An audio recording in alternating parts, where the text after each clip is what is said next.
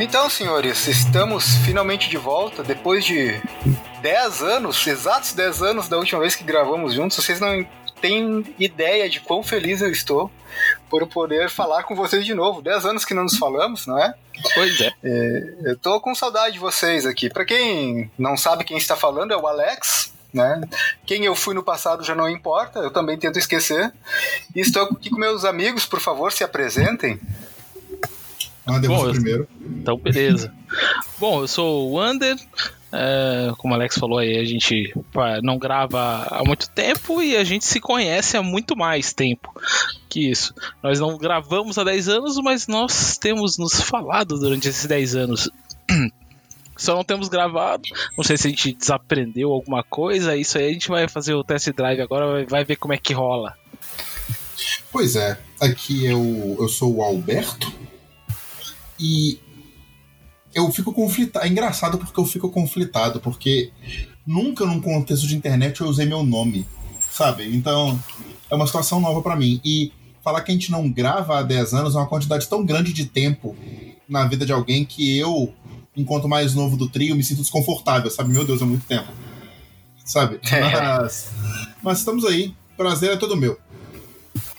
Então, eu queria te dizer, Ander, que é impossível que a gente tenha esquecido como se grava, porque a gente nunca soube como é que se gravava. A gente sempre fez do jeito que dava, né? Isso é verdade, isso é verdade. Nossa. Numa era, anterior, numa era anterior ao Facebook, numa era anterior ao Spotify, estávamos lá com comunidades no Orkut, a nossa, a que faziam pra gente. Cara, vocês têm noção de que quando a gente chegou na internet era tudo mato? Pois a gente é. foi um dos desbravadores também aqui no Brasil, né? Hoje em dia eu falo com gente que é colega meu de trabalho, que tipo, ah não, porque na época não tinha YouTube, não tinha smartphone, eu não sei o que, eu vou explicar alguma coisa. E eu ter que falar isso é tão estranho, sabe? Eu me sinto tão pior, bandeirante. Cara, eu lembro de quando o YouTube não era do Google. Não, exatamente, 2006. Nossa, eu tinha até então, esquecido desse detalhe. pois é, muita gente nem sabe desse detalhe. Muita gente nem sabe que um dia o YouTube foi uma empresa anterior ou independente ao, ao Google, ou a Google. É, não, é, é muito tempo. Muito tempo se passou. E deixa eu corrigir só uma informação que eu passei aqui agora, né? Que já começamos dando informação meia boca, né? O nome do podcast não é à toa. mas 10 anos desde a última vez que a gente lançou um programa gravado, mas a gente gravava geralmente seis meses antes, né? Ah, sim. Total. Provavelmente, provavelmente o último a gente gravou uns 15 e lançou uns 10. Exatamente. É porque nessa época era o Under que editava, então eu demorava em torno de seis meses a cinco anos para fazer a edição do podcast. Nossa senhora, por isso que eu já nem quero mexer com essa parte mais. Mas enfim, a gente sempre falou de coisas que a gente não dominava e eu achei que era uma boa hora, uma, um bom momento de voltar com o podcast e assumir de vez essa faceta de que a gente não sabe do que está falando. Por isso o nome desse podcast carece de fontes. E é exatamente esse o climão. A gente vai falar sobre coisas que a gente não domina e, portanto, fica aqui a dica: não usem nosso podcast como referência para nenhum trabalho escolar. Amém. Enfim, o assunto que eu trago para vocês hoje, meus amigos, é jogos eletrônicos ou não, mas no caso dos meus exemplos são eletrônicos, e como eles se relacionam com o sentimento que temos na, na vida real, naquele momento em que estamos jogando. É meio difícil de explicar sem falar exemplos, mas eu vou tentar explicar resumidamente aqui agora. O que, que eu quero dizer com isso? Vocês já pararam para pensar que muitas vezes você, a sua percepção de uma história seja no cinema, seja na literatura, está relacionado com o que você vive na sua vida real. Por exemplo, você se identifica com uma história porque você já passou por algo que aquele personagem está passando, ou você vê aquele personagem como uma pessoa que existe na sua vida real e você consegue relacionar as coisas. E eu passei por algumas experiências assim em jogos eletrônicos, dois especificamente que eu quero trazer como exemplos para vocês. E eu vou começar falando de um, um jogo indie que vocês provavelmente conhecem. Acho que conhecem, né? Hotline Miami. Já ouviram falar? Sim, sim. Já joguei sim, um pouco sim. do primeiro, joguei um pouco do segundo e não entendo nada dos dois. É um, pois é, é, é um, o... é um belo bullet hell. Eu sempre que eu, eu sempre que eu, que eu, que eu jogo ele, eu tenho eu tenho uma sensação de que o jogo foi feito pra passar uma sensação de que você tá usando drogas. sabe? Pois é, apesar de eu não usar drogas, né, eu vou insistir nisso, por mais que algumas pessoas duvidem devido ao meu comportamento, mas apesar de não usar drogas, é quase isso que você falou que eu, que eu sinto jogando esse jogo, ou senti na época que eu joguei a primeira vez.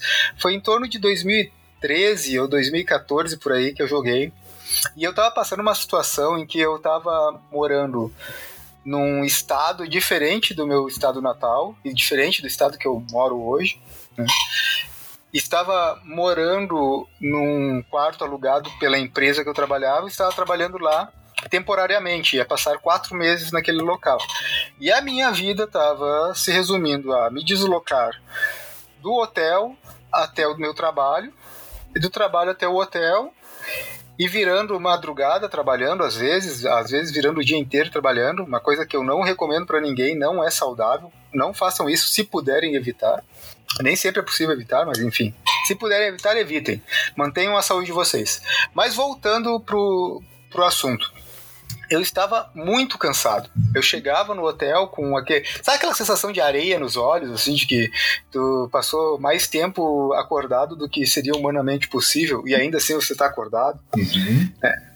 Eu, chega, eu tava chegando assim no hotel. Só que eu chegava, por exemplo, às vezes nove da manhã, nove e meia da manhã, e daqui a pouco tinha almoço. Então eu esperava até para depois do almoço para ir dormir ou descansar. Eu tinha que matar aquele tempo de alguma forma e rela tentar relaxar um pouco. E eu, naquela época, eu tinha descoberto esse jogo, Hotline Miami, e, e tava gostando bastante. Então eu chegava do trabalho bem cansado e ia jogar. Para quem não conhece o jogo, como o Alberto falou, é um tipo um bullet hell. Eu considero mais um puzzle, na verdade, no sentido de que, apesar de não ter uma forma única de passar na a fase, tem uma forma otimizada, uma você pode tentar descobrir uma forma que é mais prática de passar dos lugares e eu considero quase como um puzzle, apesar de, de ser bem violento a ideia do jogo. Então eu chegar e, e o jogo ele tem um, uma trilha sonora que eu gosto bastante, apesar de não ser o meu tipo de música favorita. Eu gosto bastante porque encaixa muito bem naquele jogo. Uma trilha sonora meio eletrônica industrial que é uma música pesada, que ela parece que está fazendo pressão no teu cérebro. É uma, é uma música que te, te coloca, co coloca peso na, na, tua, na tua visão das coisas, co coloca uma, uma pressão quase que de urgência no que tu está fazendo. E o jogo consistia. Eu não vou dar spoiler da história do jogo, mas o que importa mesmo é a mecânica. O jogo, o jogo consistia em cumprir algumas missões para uma espécie de máfia lá, que basicamente é bater em outros, bater em outras pessoas para coletar dinheiro ou para fazer alguma coisa relacionada a atividades menos lícitas. Né? Matar né? todo mundo. Matar todo mundo, resumindo. É, só que com aquela aquela música pesada e com a dificuldade crescente nas fases, tu vai acaba, acaba se concentrando naquilo, acaba entrando dentro daquilo lá e tu tá cansado e tu sente que o personagem tá cansado. Na história, o personagem tá cansado, ele já tá desmemoriado, porque muitas vezes ele passa a noite em claro e tu já e eu já tinha passado a noite em claro trabalhando quando começava a jogar. Então eu ia me sentindo imerso naquele ambiente do jogo. E ao, ao mesmo tempo, quando eu ia pro trabalho, ia estar trabalhando numa área industrial, então apesar de não ter música, tinha o som de equipamentos industriais, motores e uh, tubulações com vapor de alta pressão, enfim, barulhos muito inerentes à área industrial. Relacionava a minha vida real uma trilha sonora quase. Uma, uma, trilha, uma trilha sonora é, similar àquela música industrial, backstack, eletrônica do jogo. Então começou, chegou a um ponto, e, eu, eu sei que parece que agora vai ser mentira aquilo que eu falei que eu não uso drogas, mas por favor, continuem comigo aqui. Chegou a um ponto que era quase como se o ambiente do jogo e o ambiente da minha vida estivessem se misturando. E, e, eu achei isso muito foda, cara. Eu achei isso muito legal. Muito interessante, depois analisando, depois de ter dormido, descansado e pensado sobre isso. Eu achei muito interessante ver como foi uma das uh, experiências de maior imersão que eu tive com um jogo apesar de ser um jogo que não é 3D, não tem excelentes gráficos, apesar de eu achar os gráficos muito bonitos, são gráficos 8 bits, gráficos pixel art. Então é mais difícil que você fique imerso naquele ambiente. Mas por eu estar numa situação na minha vida que eu conseguia ver relações com a situação do personagem no jogo, foi uma das experiências mais imersivas que eu tive em um jogo. E não foi a primeira vez, mas foi uma das mais marcantes na minha vida. Né? E, enfim, esse é o primeiro jogo que eu gostaria de falar. Tem um segundo, mas eu quero dar a oportunidade para vocês, se quiserem comentar alguma coisa ou até falar de alguma experiência que vocês tenham tido. Cara, é engraçado, porque Hotline Miami é um jogo que me passa uma sensação muito específica. Ele é um jogo que eu chamo de febril. febril. É engraçado, ele me passa a mesma sensação de que eu tenho quando eu tô com uma febre muito alta. Sabe? Porque assim, sei lá, desde que eu sou um adulto, eu não tenho febre muito alta, que eu tomo um remédio e passa. Mas quando você é mais novo, você fica doente, a febre alta vem, você não pode tomar todo tipo de remédio. Você é criança, o remédio é pediátrico, é outra história. Então muitas vezes você convive com febre muito alta. E assim, o jogo, a, a, a música, o visual, o que você tá fazendo, o visual, que é um visual assim. É um visual que ele não tá estável na tela, é um visual que treme, ele é meio torto, ele é meio colorido, super saturado tudo no jogo me arremete à sensação de que eu tô com febre em casa olhando pro negócio, sabe? É uma sensação muito, muito esquisita. É um jogo que me marca, assim, tanto pela gameplay difícil, quanto que me passa a, a sensação de estar com febre. Eu acho muito, muito, muito engraçado eu fico feliz que tu tenha falado essa palavra, Alberto. Febril. Isso aí resume exatamente o que eu sentia. Eu não consegui chegar nessa palavra, mas é essa sensação. Febril, aquele cansaço, aquela dor no corpo de que muitas vezes a gente tem quando está num estado febril, aquela sensação de morosidade que o nosso cérebro não está funcionando direito. parabéns, parabéns por ter achado essa relação, porque é uma relação que eu acho muito exata para esse jogo. Estamos aqui o dia todo à disposição. É, eu tenho essa impressão também, das poucas vezes que eu joguei, é, tanto o primeiro quanto o segundo, que eu tive a impressão que o jogo, tipo, ele te esmurra para baixo, assim, sabe? Ele faz uma, uma, uma pressão negativa muito grande e, e, nesse sentido o jogo é muito bom em te fazer isso. Então eu acho que por, por, essa ser a intenção do jogo, ele merece aplausos aí, porque acho que os desenvolvedores conseguiram passar essa, essa sensação que eles queriam da maneira. Porque o jogo ele, ele te deixa apreensivo o tempo todo, né? E ele tem também umas características assim bem sombrias, porque você não vê o rosto dos personagens, são sempre é, usando máscaras de animais, né? O que deixa a coisa mais, mais bizarra, ainda mais sem sentido. No mesmo, no, ao mesmo tempo que é uma coisa surreal, você consegue correlacionar esse o sentimento com o seu mal-estar na vida real, cara. É um negócio muito esquisito esse jogo, cara. É muito esquisito e mas eu recomendo de qualquer forma aí que quem não jogou que, que experimente para entender um pouco dessa sensação que a gente tá falando aqui, porque é um negócio muito doido. Eu na época que joguei eu, eu realmente eu, eu percebi alguma coisa estranha assim no gameplay, no, na sensação do jogo, mas eu nunca parei assim para pensar melhor no, né, nesse sentimento que o jogo estava tentando me passar. E agora a gente tendo essa conversa realmente me, me, me despertou assim, deu, deu um estralo na mente que eu falei, porra, não é que é isso mesmo, cara? É o, o, o jogo passa a sensação de estar com febre, cara. É, é a melhor coisa que eu tive. Eu ia jogando e assim, o jogo é incômodo. Você vai passando, você vai clicando, passa da próxima, passa da próxima, passa da próxima. Só que não é um jogo que você joga confortável, que você joga tenso. É um jogo que você joga meio era um estranhamento, sabe? Da vibe do jogo, do negócio, que depois que eu fui vendo, eu falei assim, gente, tô, parece que eu tô com febre. O jogo é isso. É, é, é, é, interessante, é uma atmosfera muito, muito única. Vale a pena jogar. E vocês sabem que esse jogo me causou essa sensação e foi tão especial para mim que até adoro esse jogo, adoro mesmo. Mas até hoje eu não joguei direito a continuação. Joguei talvez uns 5 minutos a continuação. por medo. por medo de daquela regra dos 15 anos, sabe? Apesar de não ter passado 15 anos, mas o medo de o segundo jogo não ser tão bom e estragar um pouco da mágica do primeiro. Ah, não, eu tenho medo. Eu, eu, tenho. Eu não tenho nem medo. Eu vou começar o segundo falo, nossa, eu quero muito jogar. mas eu não quero ficar com a sensação de que eu tô com febre. eu fico tipo, não, não sei se eu quero jogar. Ele tá aí, um dia eu vou.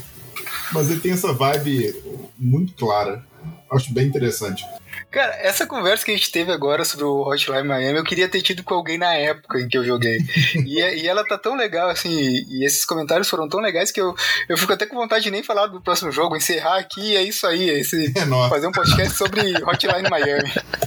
É um minicast. Cara, é, eu, eu cheguei a comprar o Hotline Miami 1 e 2, né? Era um pacote só no Nintendo Switch. Eu tenho, só que a vez que eu joguei os dois foi no PC. Eu ainda não tive culhões para pegar no Switch e jogar para valer. Mas essa conversa tá me animando a pegar para jogar. Eu quero ficar deprimido também. Mas falando em depressão, então vamos passar pro segundo jogo. Total. Não, não sei. Alguém de vocês quer tem algum jogo para falar agora que gostaria de compartilhar conosco? Ah, não, eu tenho, mas vai ser o primeiro. Então tá, o segundo jogo, agora pulando de um jogo antigo para um jogo recente, é o Death Stranding, que saiu é exclusivo pro PlayStation 4. Tá, você tá falando da depressão do, da sensação de jogar o jogo ou você tá falando da depressão de esperar o jogo sair e depois ver que ele foi uma desgraça? Sim. então, cara, eu não vou entrar no, no, no, mérito do jogo ser uma desgraça ou não, porque eu acho que isso está muito mais relacionado à história dele. Talvez, talvez não ser tão boa e também a mecânica dele não ser para todo mundo. É, eu nem joguei, tá. eu tô falando aqui, mas eu careço de fontes. Eu também. então, cara, eu, eu peguei esse jogo no, no, final, no final do ano passado. Ele saiu no final do ano, né? Mas eu não peguei logo no lançamento, eu peguei mais perto do Natal. Foi meio que um presente de Natal para mim mesmo aí. E o lance disso, eu não, não vou dar spoiler também do jogo, da história do jogo, não vou entrar no mérito da história. O comentário que eu quero fazer sobre esse jogo é puramente em cima da mecânica. E, novamente, relacionando as sensações da vida real com as sensações do personagem ou que a gente relaciona com o personagem dentro do jogo.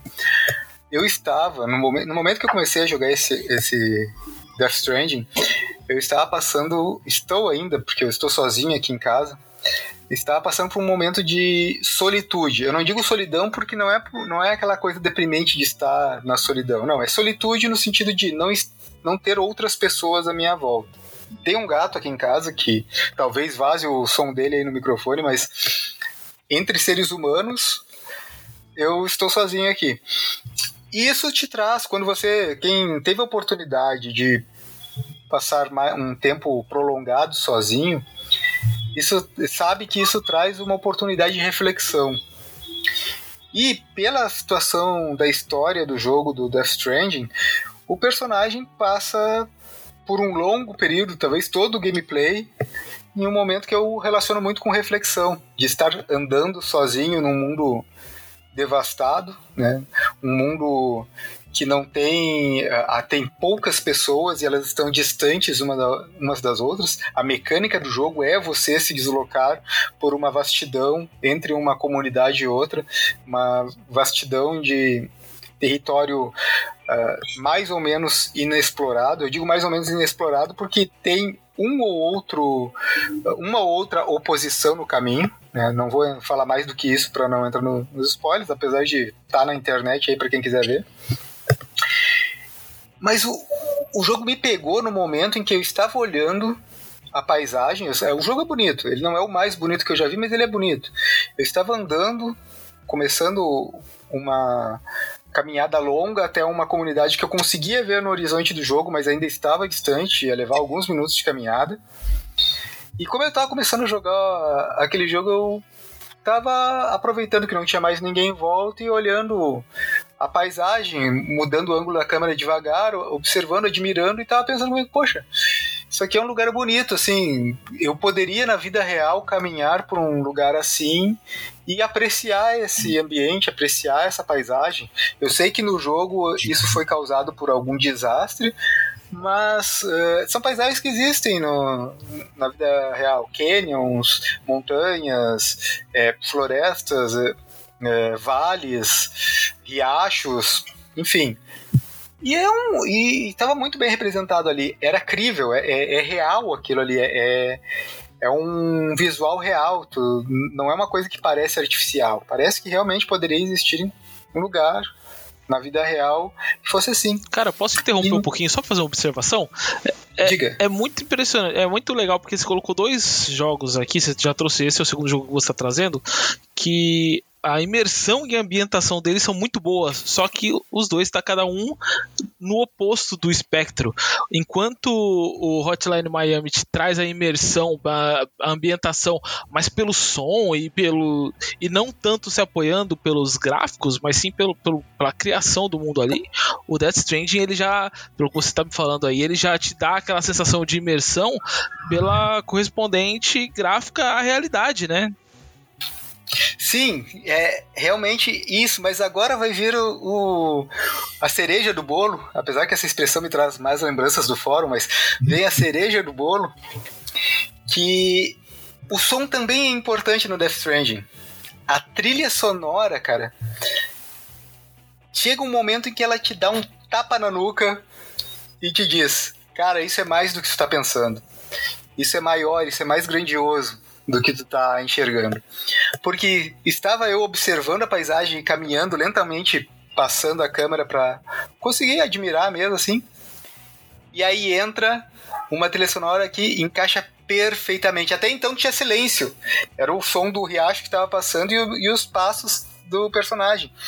Mas nesse momento, eu admirando a paisagem, a paisagem entra uma trilha sonora, uma música atual, contemporânea, com vocal, inclusive, não é só uh, instrumental, e que encaixa e começa a te dar aquela sensação de que de nostalgia de algo que tu não conhece. Sabe aquela sensação de. O Legião já falava, a Legião Urbana, o Renato Russo já falava sobre isso. Saudade daquilo que eu ainda não vi. Que começa a dar uma sensação de que, poxa, isso é vida.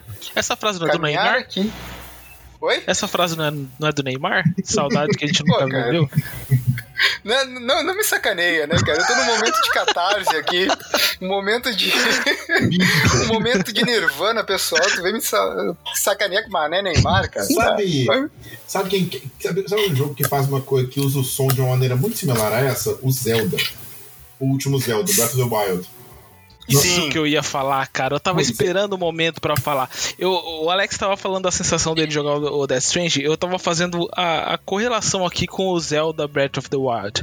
Que ele te passa essa sensação de, de solidão, de você tá andando num lugar sem som, só com o som dos seus passos, o som ambiente, do riacho e tal. E, cara, é impressionante como a ausência de música consegue impactar uma sensação auditiva em quem tá jogando, cara. E o negócio que é interessante, como a música não tá presente no jogo, quando ela aparece, ela tem muito mais poder. Então, assim, você tá andando no Zelda, não tem barulho nenhum. Aí você vê uma coisa, vem um barulho tipo assim, tan tan tan, uma coisa, um tan tan, sabe? Um efeito sonoro curtinho. Mas que isso destaca na hora, você fala, ó, isso é alguma coisa. E quando você chega numa, na área lá no castelo, na área super importante do jogo, começa a crescer uma música realmente épica, não sei o quê, isso dá muito poder. Você fala, não, cheguei, é agora, é aqui. Então, a ausência de música faz com que o sentimento que você tem quando a música aparece, seja esse sentimento qual seja, fica muito mais forte. Isso é uma coisa que, pelo que eu ouço do, do, do Death Stranding, é uma coisa que. É uma, é uma coisa que é muito usada lá também.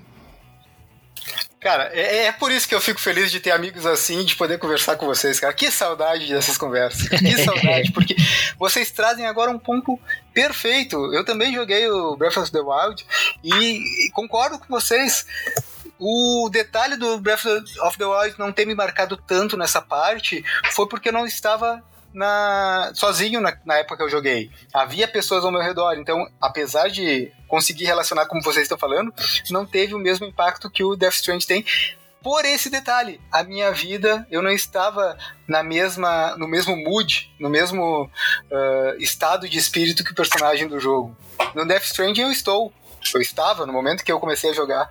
Mas é, vocês trouxeram bem é a trilha sonora. Talvez eu ache, inclusive, que esse episódio de podcast não seja tanto sobre a sensação da, do jogo invadir a vida e a sensação da vida invadir o jogo, mas sim a importância do som o papel que o som tem nessa transição entre a, a, o mundo real e o mundo imaginário dos jogos. Perfeito, perfeito. Gostei muito dessa, desses comentários de vocês. Mas enfim, não entrando em spoiler de história do, do Death Stranding, como eu falei, mas você estar num momento de contemplação pessoal na sua vida é muito relacionado com aquela, aquele momento de viagem, de caminhada do personagem do jogo e o momento de contemplação que ele está com a vida dele.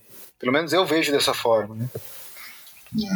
É, aí que você vê como que é, questão de opinião, né, se tratando de arte, obra de arte, porque videogame é uma forma de arte, né, assim como cinema, assim como a música, assim como as artes plásticas, o videogame também é uma forma.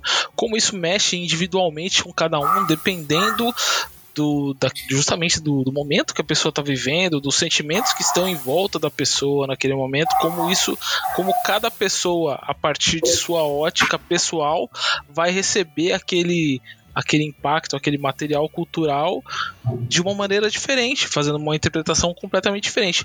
Por isso que às vezes é complicado você é, depender de reviews para escolher um jogo, escolher um filme, depender da opinião do outro. Porque às vezes, tá, tem, ok, os reviews tentam se manter sempre na análise mais técnica, mas sempre tem aquele que aquela aquele aquela coisa diferente, né? Aquele que vai ser vai ser muito peculiar para cada um. Então, se às vezes essa questão não pegou para a pessoa que está fazendo review e publicou na revista, no site, onde quer que seja, para você vai dar aquele estralo e você vai perceber o jogo de uma maneira completamente diferente da outra pessoa. E de repente pode ser o melhor jogo que você já jogou da sua vida, na sua vida, porque ele vai se encaixar com aquele momento que você estava vivendo, né? E falando em se encaixar com o momento e em estalo, eu aproveito para trazer um dos jogos que eu que me marcaram muito nesse sentido agora, que, assim, o mundo em que a gente vive hoje, no ano de Nosso Senhor 2020, não é o mesmo mundo que a gente vivia, em que a gente vivia em 2010. O mundo mudou. E eu tô falando.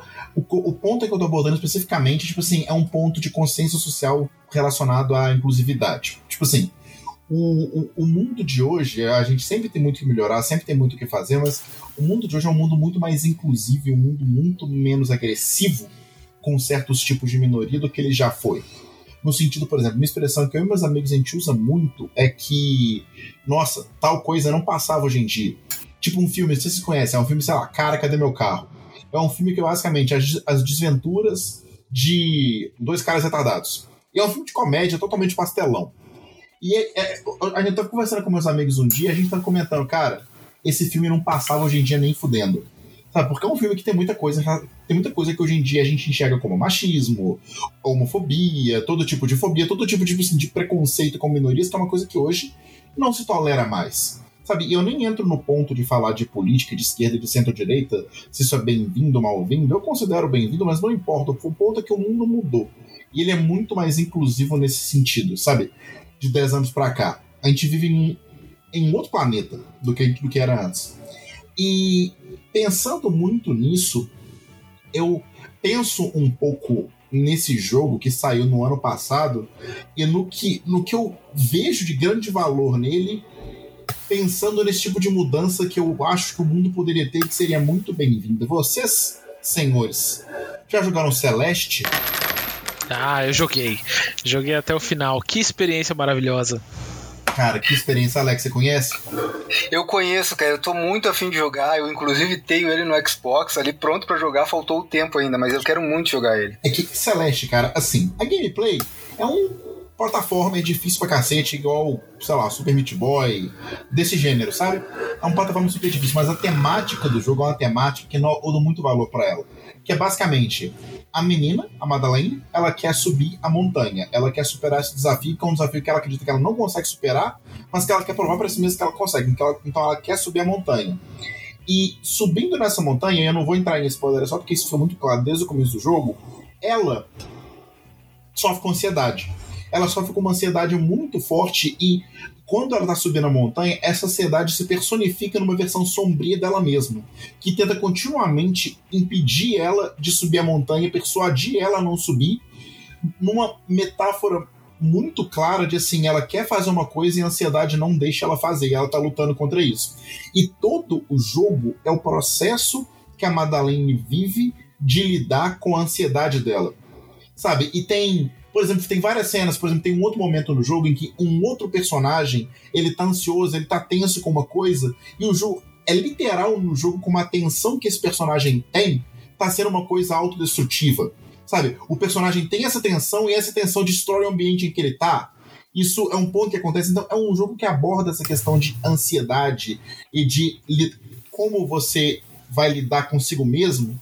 Que assim, por mais que eu ache que a conclusão do jogo acerca desse tema, como a Madeleine lida com essa questão, é uma conclusão, vamos dizer assim, que é boa, mas que eu acho que eu julgo incompleta, eu acho, eu vejo com muito bons olhos um jogo tratar com tanta abertura essa questão de, vamos dizer assim, de doenças da mente, de doenças do cérebro. Sabe? Quer dizer, o cérebro é o órgão do corpo que eu acho, eu acho que é o que mais não me citem nisso, carece de fontes essa informação. O jogo é, é o órgão do corpo que. O cérebro. O jogo é o órgão do corpo, muito bom. O cérebro é o órgão do corpo que mais gasta energia. Em todo órgão do corpo existem coisinhas que a gente tem, probleminhas que a gente tem, características, doenças, usa o nome que você quiser. Sabe, sei lá, meu pai, com 60 e poucos anos, ele tá com um negócio na mão em que se ele não faz alongamento nos dedos, o tendão dele dá uma travada e ele não consegue mexer um dedo. Isso é uma coisa que surgiu aleatoriamente na vida, na mão dele.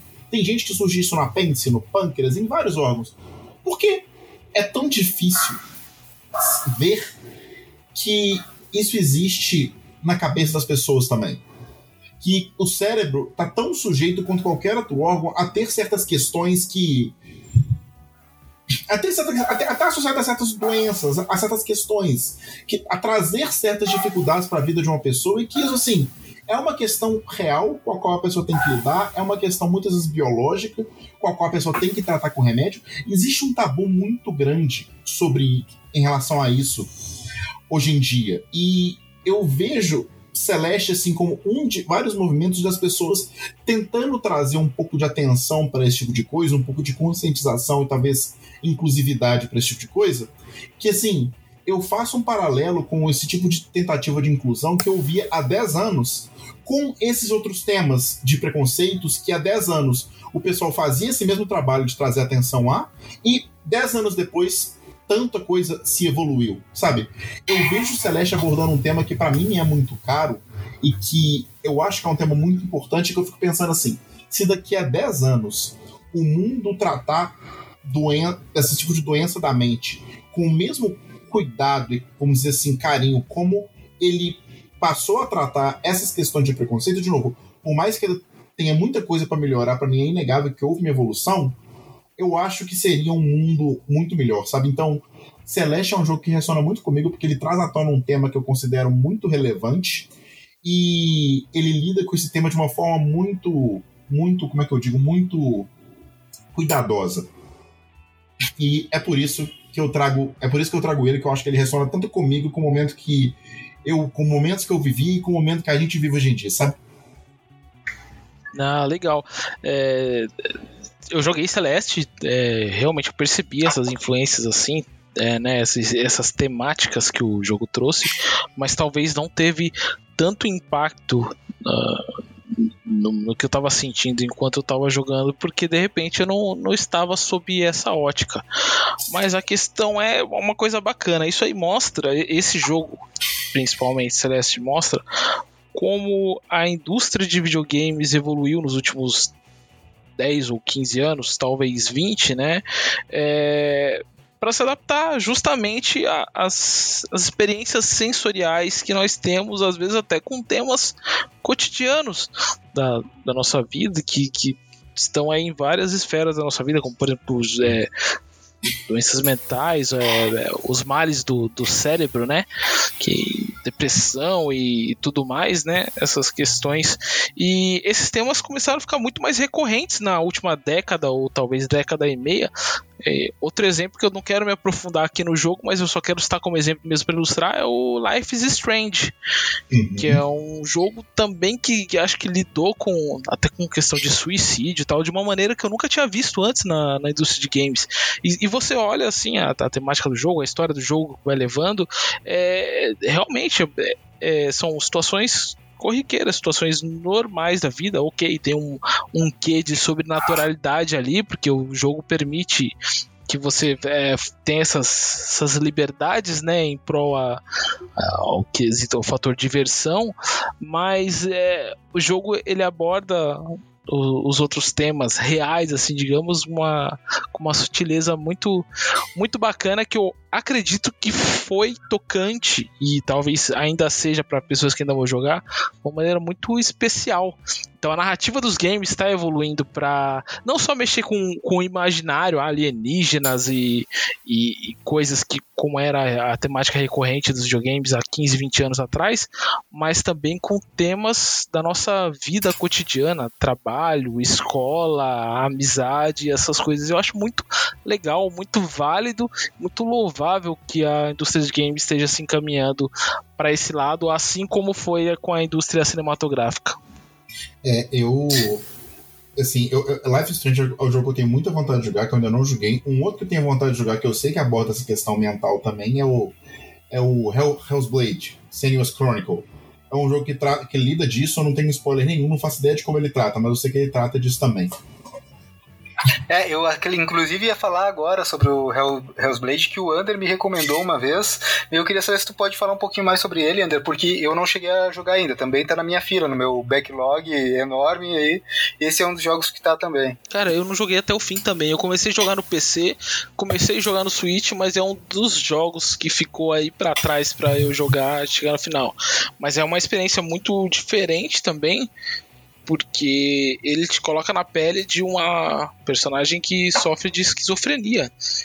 Então você passa o jogo todo escutando vozes e tudo mais. De repente, uma pessoa que estuda psiquiatria, alguma coisa assim, é, esse jogo vai ter um significado maior, assim, uma, vai dar uma, uma dimensão maior do que do que é o jogo de verdade, né? Para mim, acho que para a maioria das pessoas que forem jogar, vai ser um jogo divertido, um jogo bacana, mas para você ter a, essa percepção dessa dimensão do jogo, eu acho que você tem que ter já um, alguma coisa pré-estabelecida na sua cabeça, saber o que você vai esperar desse jogo, né? Que ele te proporciona sensações muito diferentes também. Você é, sabe que um, agora que a gente enveredou um pouco para essa parte das sensações, das sensações não, mas da, dos estados mentais que os jogos têm apresentado, principalmente no, nos jogos mais modernos, né? Eu, eu, uma das coisas que eu fico feliz com a evolução da tecnologia é a possibilidade que tem de se explorar essas veredas que não, flor, não podiam, não tinha como ser explorado de forma mais profunda antigamente. Antigamente os jogos eram muito baseados na mecânica deles e só, porque não tinha muito como tu usar a tecnologia da época de formas criativas, alternativas. Então acabava ficando focado na mecânica. A gente vê que um fenômeno moderno da evolução da tecnologia é exatamente esse, trazer as alternativas de abordagem para os jogos, as alternativas de história de enredo e de uh, usar recursos para provocar sensações, uh, como a gente estava falando antes dos recursos sonoros, das da trilha sonora dos jogos para provocar sensações, agora falando das uh, da abordagem sobre os estados mentais. Outros jogos que eu acho muito bacana são que as pessoas muitas vezes falam como de uma forma pejorativa de Walking Simulator. Até tem gente que chama o Death Stranding de Walking Simulator. Mas, cara, é porque a mecânica do jogo em si não é tão importante nesses jogos quanto a mecânica do enredo, como a abordagem do enredo, como a, a história e a sensação que se quer passar. E eu acho muito, isso muito interessante porque traz. Uh, traz. Uh, uma variedade de oferta que era impossível de existir antes, ou era muito difícil, que, que era, era muito difícil de se alcançar com os recursos da época. E eu acho que esse é um momento maravilhoso em termos de. Uh, falando especificamente dos jogos, das sensações que eles trazem e da variedade que eles trazem e do, da variedade de assuntos que são abordados. Eu acho que a gente está num momento maravilhoso para jogos nesse sentido. Não, e você falou de Walking Simulator, puta, eu lembrei de um. Que uma parte de um querida com uma questão dessa questão mental que é muito legal. Vocês já jogaram What Remains of Edith Finch? Sim, muito bom, excelente jogo. Nossa, esse jogo é um jogo que eu joguei, joguei no 1 de janeiro de 2019. Foi um jogo que eu joguei em uma sentada, ele é muito curtinho. O Under, para ele ter contexto, para quem tá ouvindo que não conhece, é basicamente o seguinte: é um walking simulator de algumas horas de uma menina que tá explorando a antiga casa da família dela, e a família dela parece, diz a lenda, que é acometida por uma maldição. Que a cada geração da família, todos os filhos da família morrem, menos um. E quando esse filho atinge a adultez e tem os filhos dele, os pais desse filho morrem também. Então, assim, a família é como se fosse acometida por uma maldição que todo mundo morre e é sempre um acidente, uma coisa aleatória, mas sempre acontece. E a menina explorando a história da própria família e essa dubiedade, será que é uma maldição, mas sempre são coincidentes? Como é que cada pessoa morreu? Como é que. É, é, é, ele explora muito essa temática, o jogo é muito bonito e é muito legal. E tem uma das mortes que vai explorando, que ele basicamente é uma pessoa que aos poucos, ela tá, ela tá numa condição mental que não tá boa, e aos poucos a pessoa vai perdendo contato com a realidade. Porque assim, a pessoa tá explorando a casa da família. Aí ela vai ver como é que foi a morte de fulano, você joga com o fulano no momento da morte dele. Ou no momento da morte dela.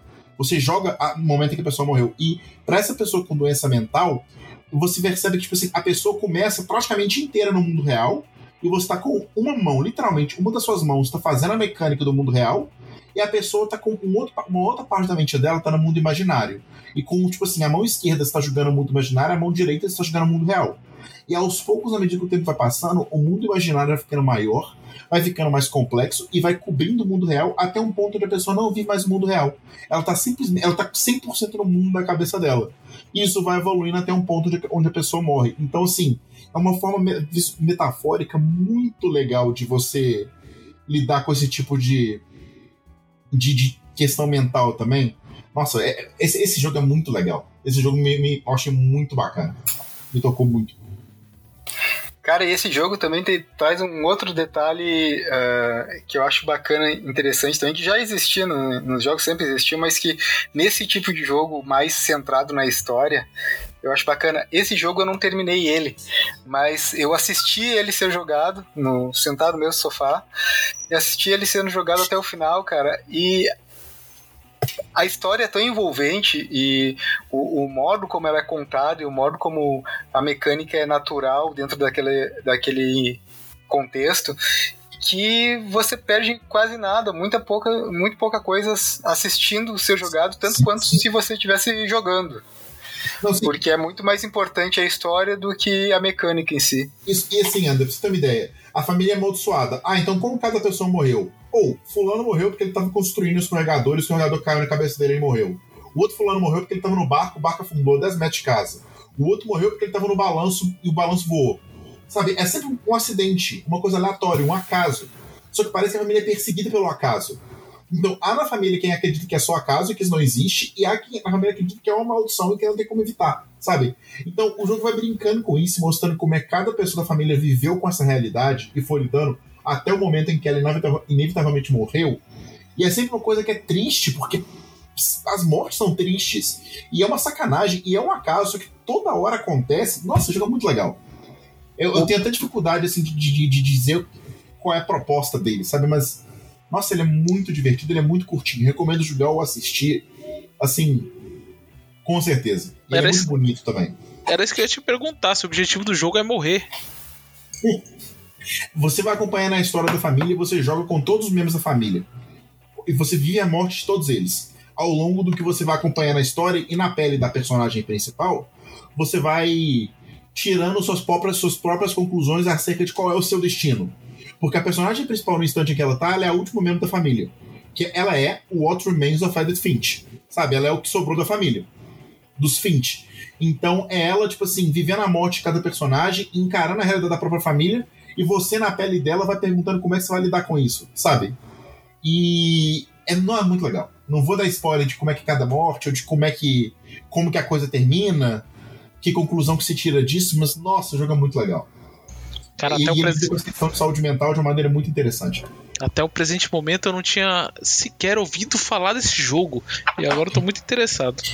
É, eu acho que eu ouvi falar dele, te juro. Na, no, se não me engano, foi no The Game Awards de 2018.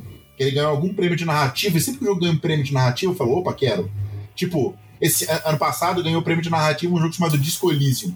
Eu nunca tinha ouvido falar do jogo, mas ele ganhou o prêmio de narrativa, eu, opa, quero, já comprei e já estou jogando. Sabe?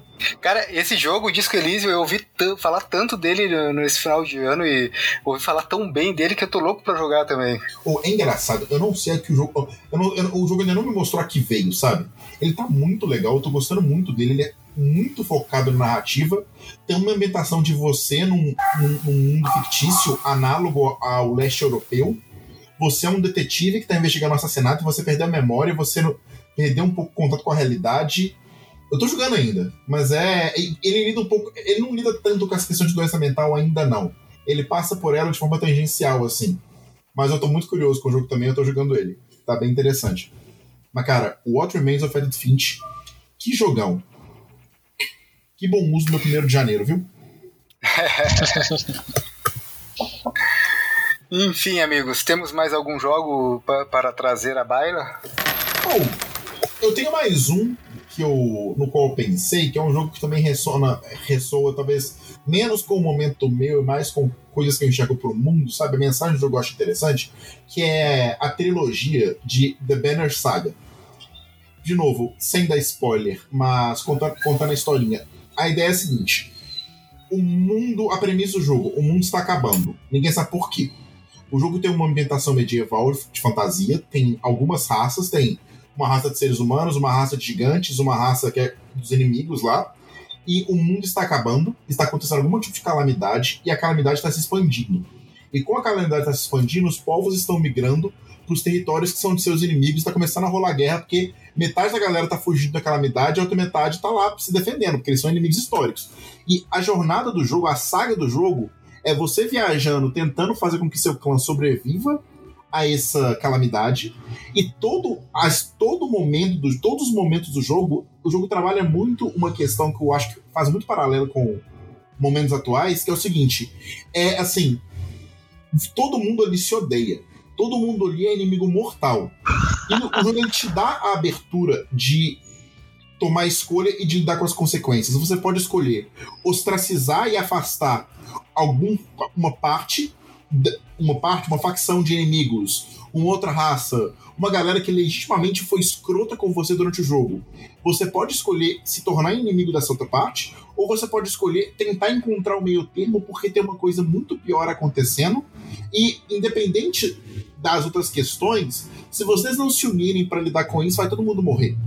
E o jogo ele vai te botando o tempo todo numa posição de fazer um julgamento de eu vou eu vou a- ter um pragmatismo de me unir com essa outra parte, tentar encontrar o que a gente tem em comum para lidar com isso, ou com essa outra parte não dá para conversar. Sabe? É um jogo que ele lida muito com isso, de você ter que lidar com você vai se unir a outra parte ou você vai assumir como inimigo e assumir o ônus de ter que lidar com, uma- ter que lidar com isso sem a, sem a ajuda. E esse é um jogo que eu acho muito interessante porque ele conversa muito com o momento em que a gente vive e tal. E é um jogo assim, eu gostei da mensagem que ele, desse tipo de mensagem que ele traz, sabe? E ele te dá o caminho para você escolher o rumo que você quiser. E não existe necessariamente o rumo que vai dar o final feliz e os outros que vão dar o final triste. Mas em qualquer rumo que você tem, você tem que arcar com as consequências. Se você faz um pragmatismo em que você se alia a um inimigo, você tem que arcar com as consequências que é lidar com isso. Lidar com essa pessoa dentro do seu meio. Mas se você arca com consequências de não se aliar a essa pessoa, você arca com consequências de não ter aquela ajuda. Então, o jogo te faz lidar com essa realidade de diversas formas. Eu acho isso muito interessante. É, sobre lidar com as escolhas em jogos, a gente. é, eu teria alguns exemplos aí que dariam um outro episódio inteiro de podcast pra gente falar. Mas eu acho muito interessante a mecânica do Banner Saga. ah, que é exatamente o que me atrai nele. Eu não consegui jogar muito ainda. Eu joguei uma meia hora do primeiro jogo da trilogia e não pude me aprofundar e me relacionar com a história dele tão. ah, tanto assim como você está falando. Mas a mecânica dele é uma mecânica de estratégia que me atrai muito. Você jogou ele? Cara, é, eu joguei, eu tô jogando primeiro, na verdade, eu devo estar nas primeiras três ou quatro horas e tô gostando bastante. Talvez não, não seja o, o meu estilo de jogo favorito, mas realmente as decisões que você toma no, no jogo sempre te, te levam a refletir bastante, muito mais do que geralmente eu, eu, eu penso antes de tomar uma decisão no jogo, eu tô parando para pensar por mais tempo antes de tomar as decisões desse do Nossa, tem hora que você para, você fica 10 minutos olhando pra tela, você falou, não sei. Nó, fudeu. É mais ou menos o que eu faço na vida real, às vezes fico uns 10 minutos olhando para pro vazio e digo, tá, fudeu, não sei. É, exatamente, exatamente. No final você tem que decidir e você tem que viver com isso, sabe? Não tem jeito. Se você, se você não decidir, você optou por não decidir, isso é uma decisão. Não tem como você fugir de decidir. Então, é, não decidir já é uma decisão, né? Então, assim, nossa, se a gente for enveredar por esse assunto de escolhas em jogos, isso poderia virar um outro podcast. Nossa, tem tanto jogo pra citar. Mass Effect, The Walking Dead da Telltale, The Wolf Among Us da Telltale, que jogo maravilhoso. Nossa, pra Nossa, muito bom, cara. Esse Wolf Among Us é muito bom. Eu já conhecia a série de quadrinhos da qual ele é derivado, já gostava bastante. E o jogo é excelente, né? Aliás, como todos esses da Telltale que seguem esse estilo depois do Walking Dead, do primeiro Walking Dead da Telltale, todos seguiram excelentes jogos, cada um no seu nicho. É, eu não sei se o Under ou o pessoal que tá ouvindo conhece da Wolf Among Us, mas basicamente é o seguinte. Conheço, ele é baseado numa série de... Oi? Eu joguei. É, não, é muito legal. Ele é baseado numa série de quadrinhos da, chama Fable, que é basicamente todos os seres fantásticos das lendas, das histórias de, de conto de fadas vieram para o mundo real no, em Nova York dos anos 30 e eles vivem escondidos em Nova York. Então, tipo assim, o, tem um sapo falante. O sapo vive num apartamento sujo de Nova York dos anos 30. E ele tem que comprar um feitiço no mercado negro para ele poder se disfarçar de humano, senão ele não pode sair de casa o lobo mal da Chapeuzinho Vermelho tá nesse mundo e ele é o policial. E ele tem que resolver. Ele, ele tem que cuidar das comunidades para que ninguém se revele, ninguém se exponha. Ele tem que resolver os crimes que acontecem, ao mesmo tempo que ele lida com o fato de que ele era um escroto, porque ele era o lobo mal, como é o vozinho e tal. E ele tem que lidar com o fato de que ninguém confia nele. Apesar dele ser policial, que é muito forte. Nossa, jogo é sensacional. E você lida com esse tipo de escolha o tempo todo. E tem que lidar com todo mundo estando contra você, sabe? Não. Que jogo bom. Ô, Renate, oh, desculpa, oh. deixa eu falar de novo. Não, pode falar, tá. deixa eu tá. falar. ô, ô, Alberto, tu chegou a terminar de ler essa série em quadrinhos? Eu não cheguei a terminar de ler a série em quadrinhos, eu li uma parte dela na Wikipedia. Mas então, eu gostaria de ler. Deixa eu só dar um tapa no gato aqui. Então, Ander, leia essa série, Renate ou Alberto.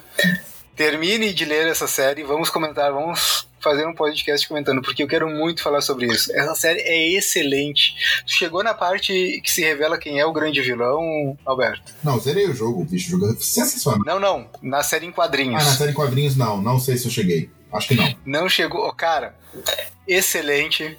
A gente tem que conversar sobre ela. Uh, leiam e a gente vai marcar um, um, uma gravação, nem que seja mais pro final do ano, para dar tempo de vocês lerem também, porque eu acho que essa é uma história que vale a pena. Inclusive, vai sair a sequência né, do, do jogo.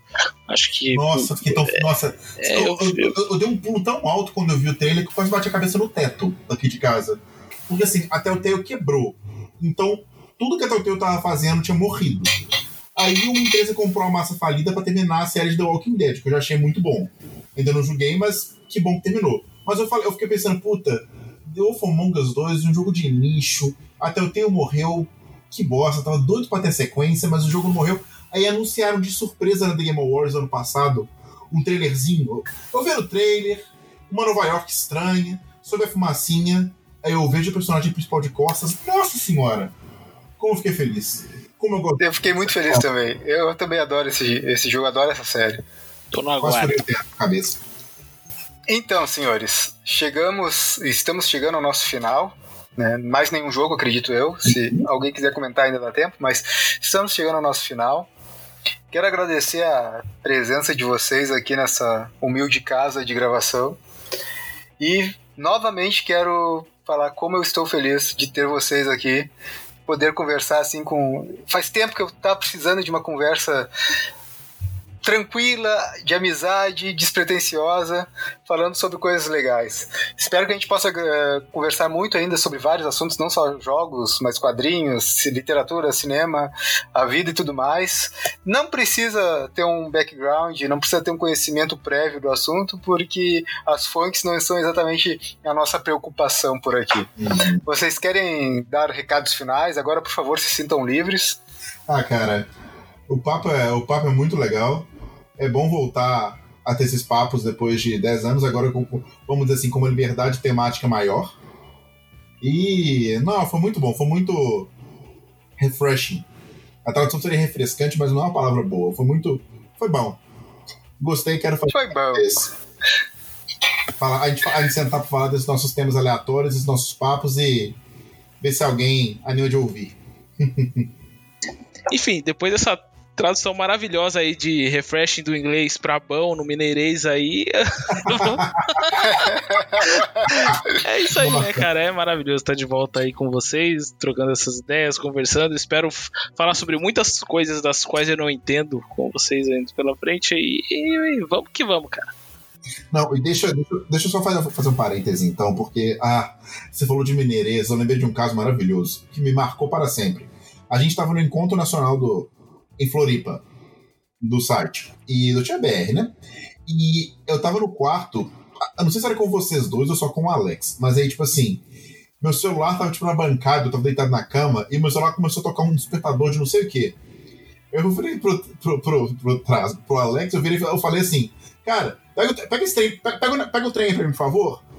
Ele olhou pra mim com a cara e virou, o quê? Pega o trem pra mim. Não, pega, pega esse trem pra mim, por favor. Ele, hã? Pega esse trem. Que trem, meu filho? Que coisa. Aí, a gente ah, não tem nenhuma estação aqui perto. Isso é muito bom. Foi aí que eu fiz de verdade. Trem, não, trem é uma coisa de mineiro. Foi aí que eu tive realização pela primeira vez. Eu tinha 16 anos. Trem é coisa de mineiro. Arreda é coisa de mineiro. Nossa, eu adoro.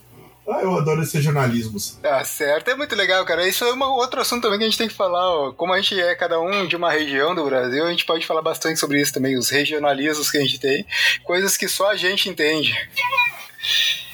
Então tá, muito obrigado a quem estiver por acaso ouvindo. Talvez não tenha ninguém ouvindo, porque é o primeiro episódio, mas enfim, se alguém ouviu, gostou do papo, quiser mandar seu comentário, quiser falar também sobre isso, talvez de, dizer um pouco, falar um pouco sobre algum jogo que tenha lhe marcado também, pode mandar um e-mail pra gente, depois a gente inventa um, um e-mail aí. Vamos ver, alguém, alguém tem uma sugestão? A carece de fontes arroba gmail. eu, eu acho que a gente acho que a gente consegue algo mais, mais profissional. Carece de fontes arroba hotmail. eu tenho limites. Hotmail não. É, é, carece de fontes arroba yahooperguntas.com Não, melhor ainda, a, a, carece de fontes arroba cora.com Nossa, não, cara, arroba zipmail, arroba ball. Vamos falar. Ball, cara, eu tive um e-mail ball. Eu tive um, um arroba ball, Brasil Online. O arroba ball foi meu segundo e-mail. O primeiro foi o zip e-mail, cara. O site era cinza, o site era, era branco e vermelho. Nossa, se eu não me engano. Se eu não me engano, meu, meu e-mail arroba ball tinha 100 megas de capacidade de armazenamento, cara. Nossa, caralho, que isso? Um absurdo, mas voava, né? Não, mas falando sério, então, quem quiser mandar um e-mail falar com a gente, pode mandar um e-mail para podcast@carecedefontes.com.br ou deixar um comentário aqui no site mesmo, ou procurar a página no Facebook Carece de Fontes, que provavelmente até lá a gente já vai ter criado e vai existir lá e pode falar com a gente por lá. Se não, te, se não encontrar é porque a gente não criou e paciência, fica para próxima. Exatamente. Isso aí. Tadinho. Abraço. Abraço. Até.